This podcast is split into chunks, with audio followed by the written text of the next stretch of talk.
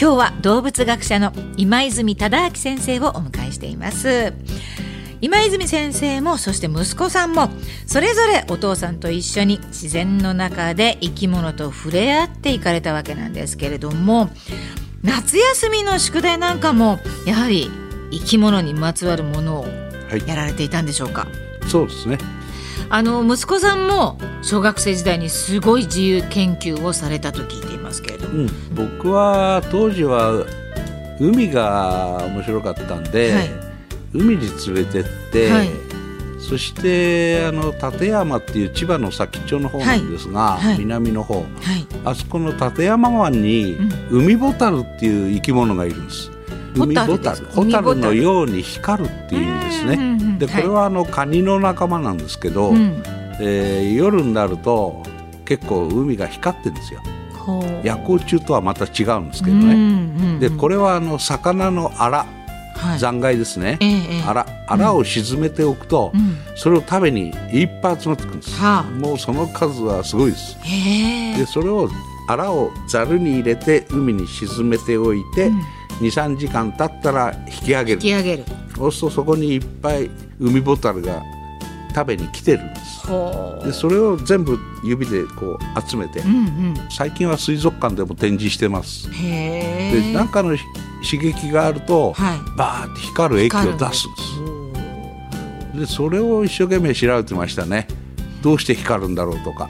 何日ぐらい光るもんかとか、うんうんうん、あの液だけ集めてね、はい、面白いはい、まあ海で遊びたかったんです。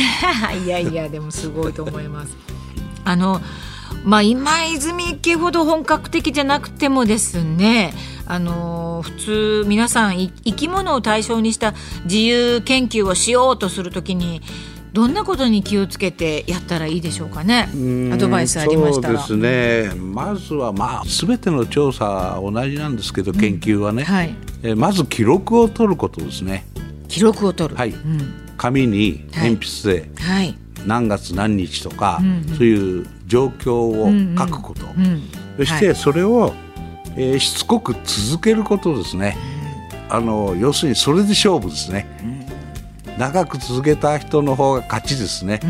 ですからあのテーマは何でもいいんです。はい、で人がやってないことを探してやってもいいし、うんうん、人がやったことをさらに倍やるとか、はい、そういうのもある。倍の時間かけるですね、はい。はい、それでもいいけどもそれで途中でどうしてだろうなんでだろうっていつも考えながらやることですね。でそれを全て記録する、はい、それが僕は大事かなと。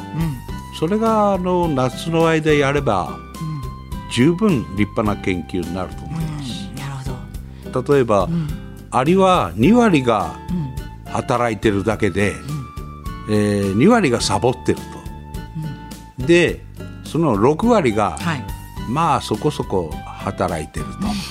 で人間社会によく似てるっていう発表があったんですが、うんうんうん、アリをねこうじーっと見ててもね面白いんです。はいうん。あのねアリっていうのはみんな同じあの遺伝子持ってる。一つの群れは。はあ。クローンみたいなもんですよね。そうなんですね。だから同じ行動をするはずなんだけど、うん、サボってるやつがいるんですよ獲物のとこに直行するやつと途中からねなぜかは別の方行くやつがいるんです。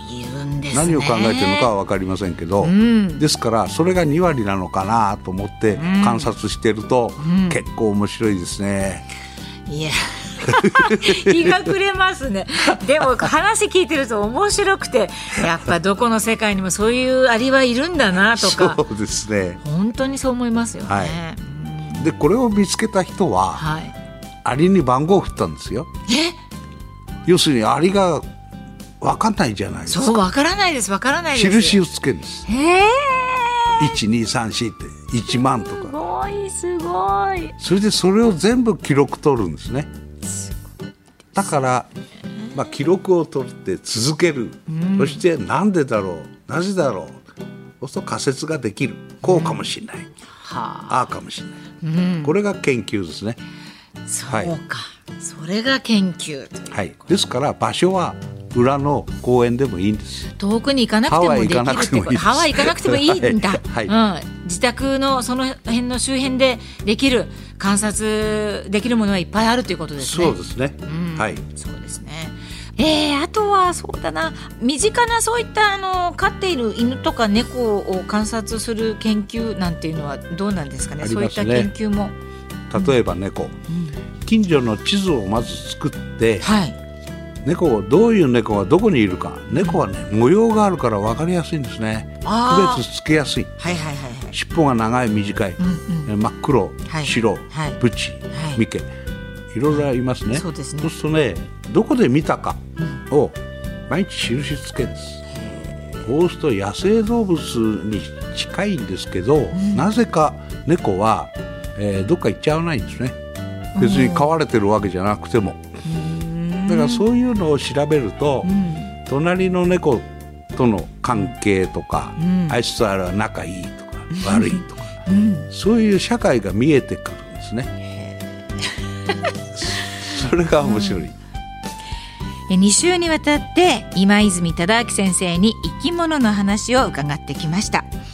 動物を飼うこともそうなんですけれども生き物と触れ合うことは命の大切さを学べる機会でもあります。子どもたちが生き物に興味を持つといいなと思っている親御さんも多いと思いますが実は虫が嫌いなんてお子さんたくさんいらっしゃるんじゃないかなと思うんですけれどももう親が原因であるということもこれ多いそうですね。多いです。そうなんですね。ものすごい重要だと僕は思ってます。親御さんの世代があまりもう虫が得意じゃないっていうことね。お母さんがそもそもえー、気持ち悪いっていうふうに育てられてる。わ、うん、かります。だからですね。ですから、えー、子供たちに対してはぐっとこらえるんですね、うん、うーと思いながらも、うん、しょうがない。子供が好きなんだからと、うんうんうん、でそれはね一過性っていうか、はい、経験しておくだけで大事なことは残るんです、あのねみんなが動物学者になるわけじゃないです、はい、これはあのー成長していく途中に通り過ぎる通過点なんですね、生き物に対するこの接することは。ですからみんな経験していくと、いい世の中になるかなと思ってます。そうだと思います。ですからそれが平均になるのは小さい頃の経験だけなんですね。